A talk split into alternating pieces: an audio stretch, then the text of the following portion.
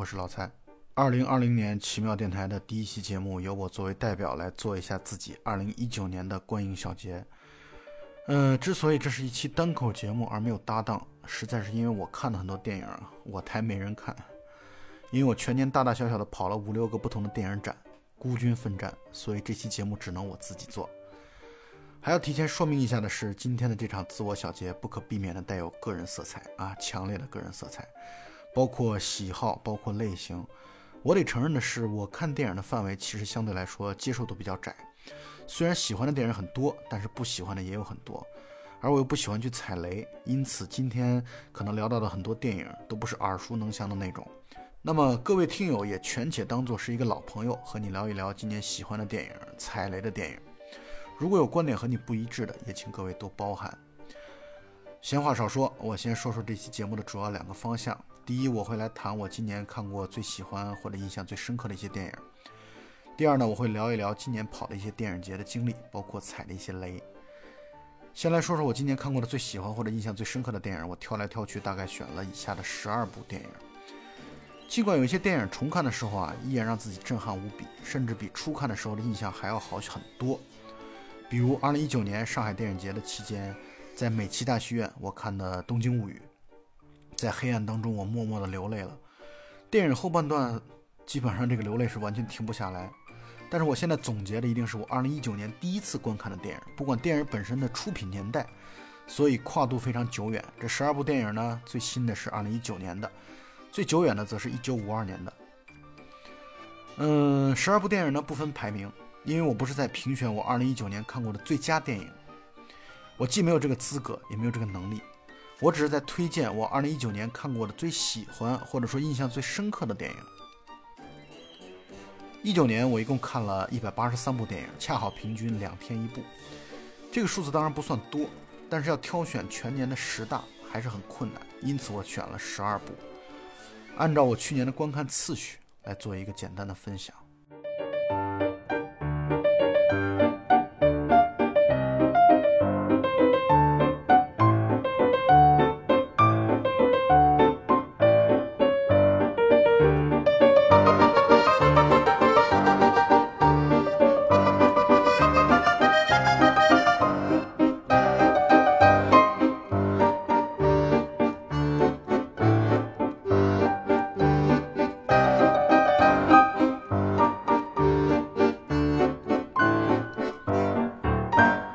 十二部当中的第一部呢，是二零一六年的一部法国电影，弗朗索瓦·欧容的《弗兰兹》。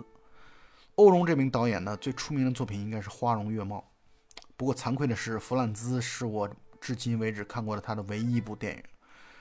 而且我也知道，这是一部非典型性的欧容电影，和情色什么的毫无关系，就是一部缓慢节奏的、打动人心的电影。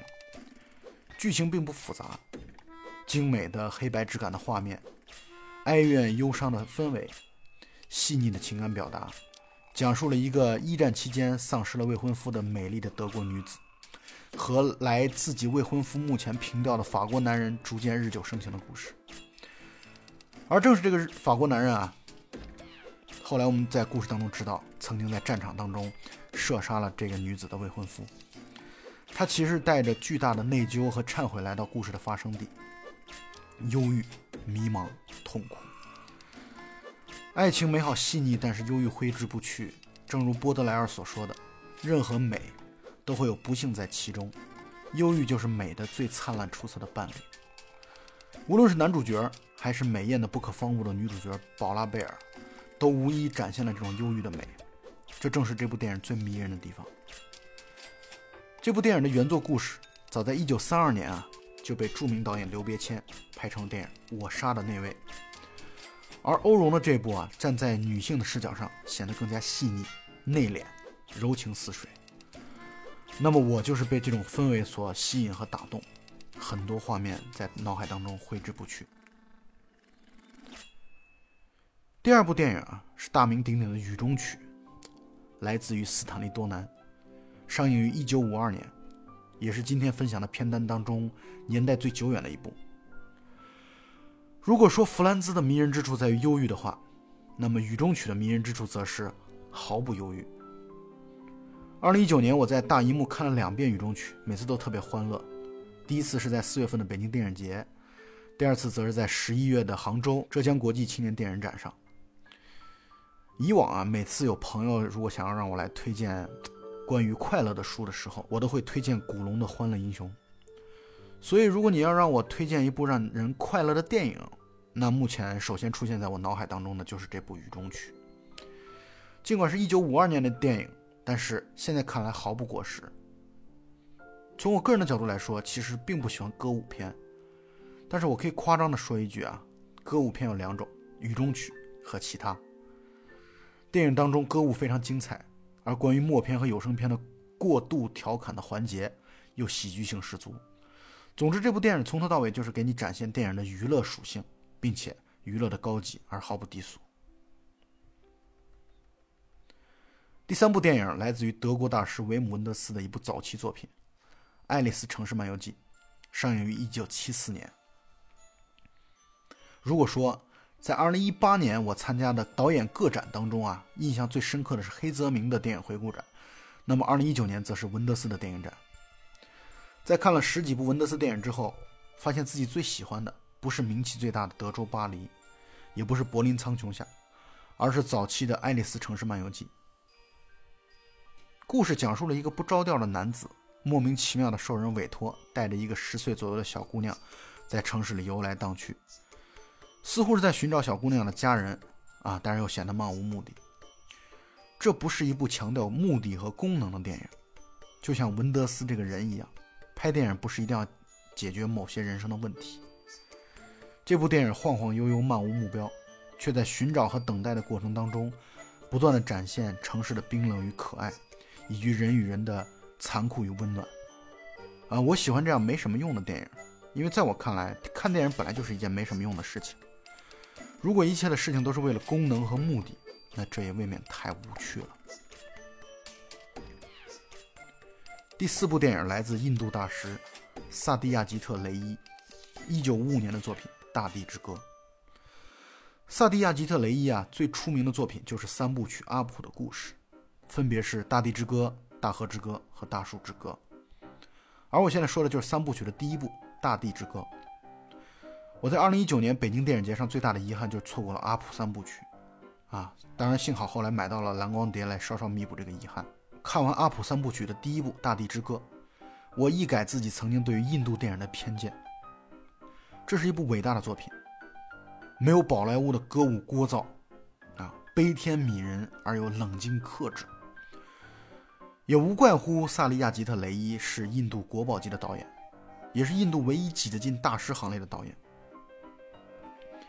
阿普三部曲是以小男孩阿普作为主角，三部曲贯穿了一个男人从幼年到成年的全过程。而《大地之歌》这部作品是主人公在孩童时期的故事。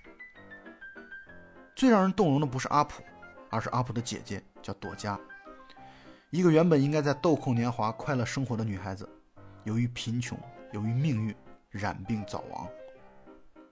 电影的最后，贫穷的全家搬离了祖宅，去了别的城镇，在一片废墟当中，一条大蟒蛇游荡地爬进了祖宅。看到这里的观众都知道，那就是早亡的女孩朵家的化身。这段场景惹人泪目，也必将在未来无数次的出现在我的脑海当中。第五部电影是在二零一九年的儿童节观看的日本电影，来自于市之愈合的奇迹。这是一部二零一一年的作品。故事讲述了两个小男孩各自和离婚了的父母在一起生活。这个破碎的家庭到电影结束也没有复合，但是全片的关键词却是温暖。两个男孩的愿望啊，就是一家四口可以重新生活在一起。于是，在日本北九州新干线通车的前夕。他们俩策划要去南北互发的首班车交汇的地方许愿，据说这样可以实现所有的愿望。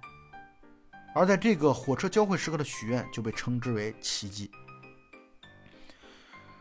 哥哥和弟弟分别带着自己的小伙伴，从九州地区南端的鹿儿岛和北端的福冈分别出发，在新干线会车的熊本见面。奇迹真的会发生吗？这不重要，重要的是找寻奇迹的过程。以及内心充满着温暖和希望，尽管生活中诸多不如意，各种愿望都很难实现，但是请不要放弃对奇迹的盼望和寻找。呃，这部电影的发端原本是来自于日本北九州地区新干线通车前啊，官方邀请市之愈和拍摄一部带有宣传性质的命题作文，但却被市之愈和发挥的精彩又好看。呃，这部电影我们已经录好了节目啊，就单纯为了这部电影录好的单独的节目啊，择日推出。第六部电影又是以孩子的视角来讲的故事，来自于小金恩二郎的《早安》，一九五九年的作品。这是小金充满人生幽默和智慧的一部作品，算是其难得一见的喜剧电影。对人与人之间微妙的关系和情感描写的生动又传神。全片没什么剧情，全是家长里短，啊，但竟然完全看得出我们小时候的家庭状况，包括邻里之间微妙又危险的互相帮助和八卦嗔怪。正像维姆·文德斯所说到的，他看到小金电影的时候啊，内心非常的震撼。自己和父亲、自己和家人的关系，竟然在远隔万里的日本，在小金的作品里被入木三分的刻画了出来。小金就是有这样的魔力。更厉害的是，我觉得我到目前为止看了十部左右的小金作品，部部都好看，大师就是大师。第七部电影像是一个惊喜啊，给我带来了一个过去不曾了解的电影导演，就是美国的约翰·卡萨维蒂，也被翻译成卡萨维茨。他的一部电影，一九六八年的《面孔》。要说二零一九年末最火的电影，无疑是斯嘉丽·约翰逊主演的《婚姻故事》。但我觉得《面孔》这样的电影，包括伯格曼的《婚姻生活》，才是把婚姻关系讲得现实透彻的一个电影。好的现实题材的电影啊，近乎于恐怖片，因为会让荧幕前的你感到可怕。导演怎么会把生活当中难以描述的情绪，用画面和故事完整的、完全的展现出来？能把那些内心深处最隐秘的想法，在电影当中传神的描述和展现。面孔就是这样的一部电影，把婚姻当中的男女，啊，中产阶级的虚伪，讲得通透，值得一看再看。卡萨维蒂名气不大啊，至少在就是我们说国内的影迷圈当中，但是他是世界影坛非常重要的独立电影人，用小成本拍出了不少重要的作品。二零一九年上海电影节的惊喜，除了看到了贝拉塔尔七个半小时的撒旦坦克之外，我觉得卡萨维蒂的面孔就是我遇到的又一个惊喜了。第八部电影是在平遥看到的《热带雨》，啊，来自于新加坡的导演陈哲艺，二零一九年的新片，也是他的第二部长片，是继六年前的一部作品《爸妈不在家》拿到了金马奖的最佳故事片之后，啊，又一部他的作品。我在平遥电影展呢看了不少烂片儿，所幸遇到了《热带雨》，啊，虽然这部片子显得有一些刻意的精致。啊，稍微显得有些工匠气，但已经是二零一九年我觉得最好的华语电影了。这是一段讲述中学女教师和中学男生不伦之恋的故事，尽管可能都称不上是恋。我在看的过程当中，不断的会将视角放在女主角身上。啊，除了杨艳女士非常出色的演技之外，因为她是去年金马奖的啊影后，同时也是感同身受于人到中年各种外界的压力，内心的苦闷与彷徨。催生出了这段不伦的感情。可怕和可惜的是啊，这段不伦之恋对于中学男生来说是喜剧性的，尽管爱而不得，但未来都会成为美好的回忆。而对于人到中年的女主角来说，则一定是悲剧性的，这也是人生列车无法回头所必然带来的结果。我们在平遥看的版本删掉了一分多钟的情欲戏，对于电影情绪的破坏其实还是很大的。我们期待早日看到完整版啊！如果有机会的话，我们也希望能够单独为这部电影录一期节目。第九部电影呢，来自于日本的大森利司二零一八年的作品《日日是好日》，也是二零一九年北京电影节展映单元的开篇的电影。这是一部围绕着女生学习茶道而发生的故事。单看这句话，或者说单听这句话，像是一部很无聊的大闷片，但其实根本不是。尽管茶道离我的生活很远。但是我看的非常有趣啊，饶有兴味，因为说的就是生活，从一个女生二十岁一直讲到四十五岁，生活看上去琐碎，而不经意间就会流走。但是这部电影却提醒我们，冷水和热水倒出的声音是不一样的，春雨和秋雨的声音是不同的。从某种意义上讲，茶道、艺术、电影都是共通的。都是在那快速流走的生活当中，给我们留下一些值得铭记和感受的记忆。我觉得感知力这个东西啊，是茶道和观影所必须的东西。这部电影当中不断的出现这样一段话：十岁的那年，父母带我去看了一部电影，一部黑白片《费里尼的大陆》。小时候的我完全不懂这部电影在讲什么。前几天重看《大陆》的时候，才发现原来是一部超棒的电影。棒到让人不禁觉得，要是无法从这部电影当中获得感动，这一生就太遗憾了。我觉得一部好的电影就会让人感觉如此。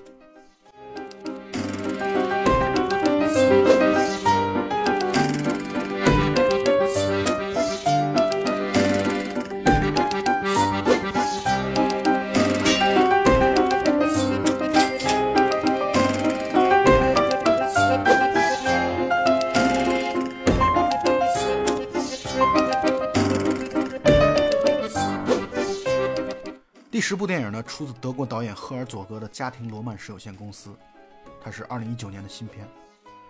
遇到这部电影是在二零一九年末的欧盟影展。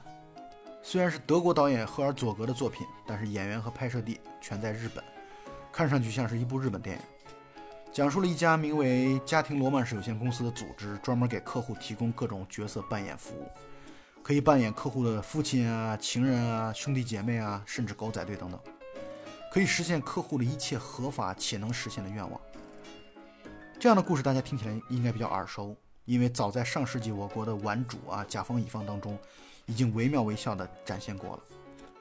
但是赫尔佐格却把这样一个故事展现出了哲学的高度，充满了大师对这样的组织、这样的客户关怀行为的伦理和道德边界的思考，同时又不失幽默与趣味。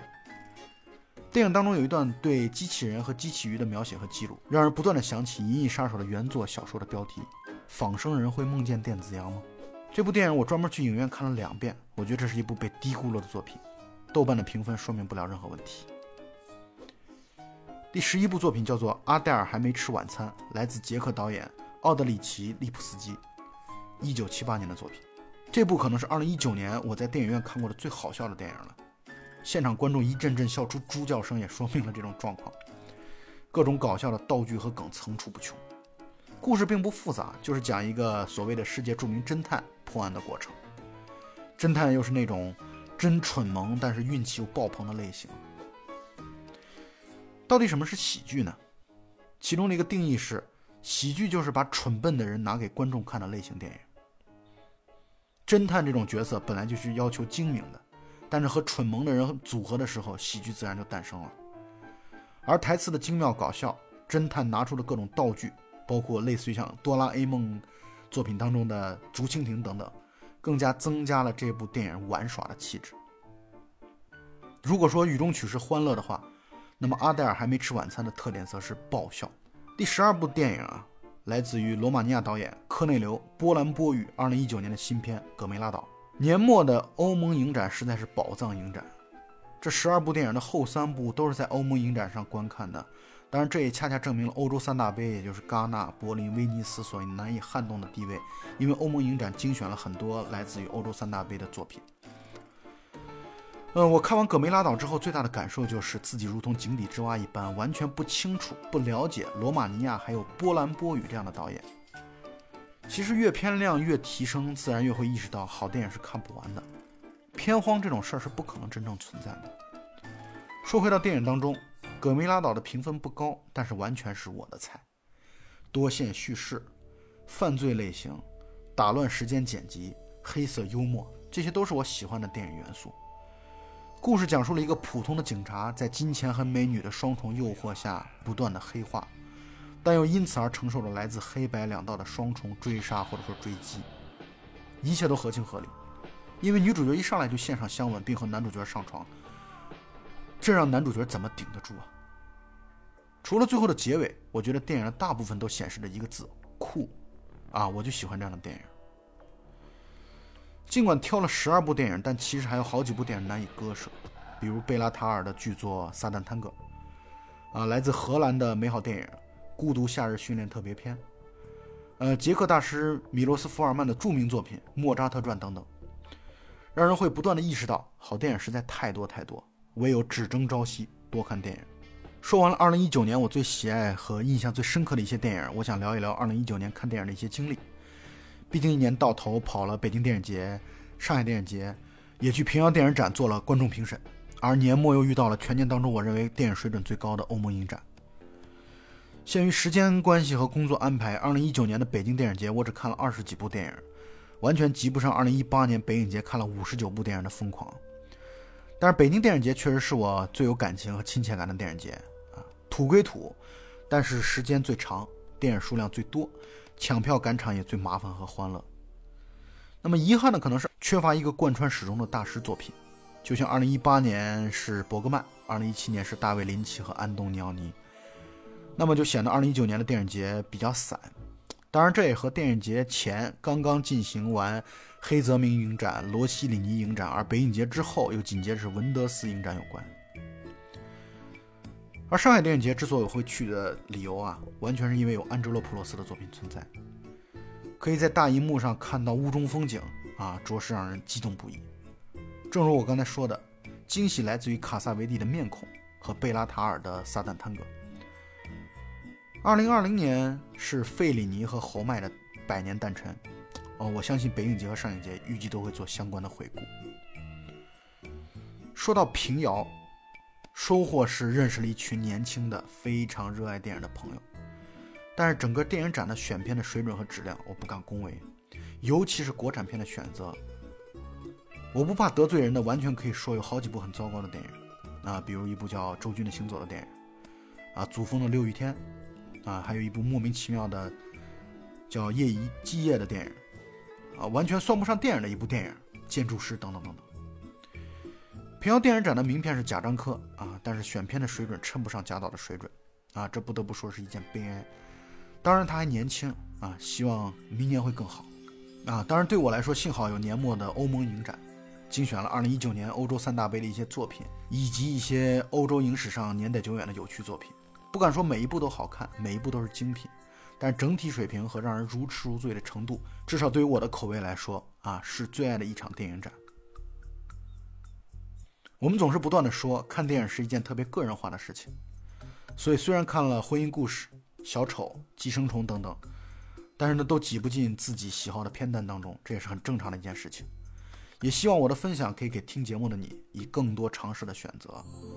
二零二零年，希望可以看更多的电影，希望可以踩更少的雷，祝更多的好电影或者说喜欢的电影与你不期而遇。那么本期节目到此结束，大家再见。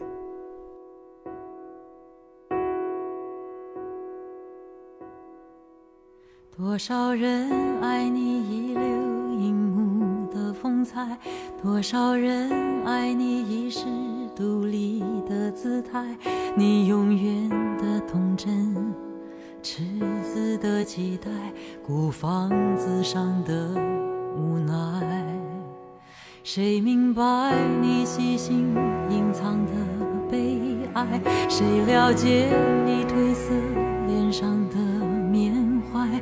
你天衣无缝的潇洒，心底的害怕，慢慢渗出苦苦的追求永恒，生活却颠簸无常，遗憾。你傻傻的追求完美。却一直给误会，给伤害，给放弃，给责备。何悲何爱？何必去愁与苦？何必笑骂恨爱？人间不过是你寄身之处，银河里才是你灵魂的徜徉地。人间不过是你无心的梦，偶然留下的梦，尘世梦。一身外身做银亮色的梦，身外身做梦。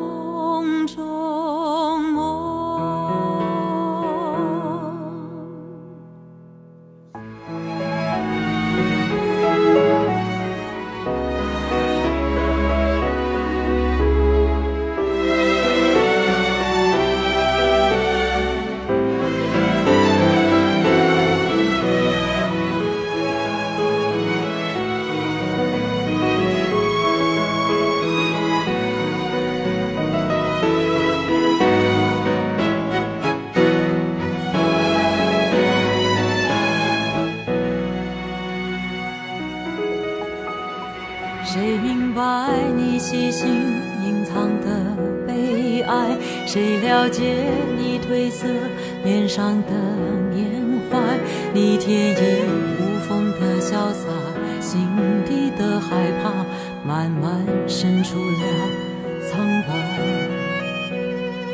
你苦苦的追求永恒，生活却颠簸无常，遗憾。你傻傻的追求完美，却一直给误会、给伤害、给放弃、给责备。何悲何爱？何必去愁与苦？何必笑骂恨与爱？人间不过是你寄身之处，银河里才是你灵魂的徜徉地。人间不过是你无心的梦，偶然留下的梦，尘世梦。一身外身，做银亮色的梦；一身外身，做梦。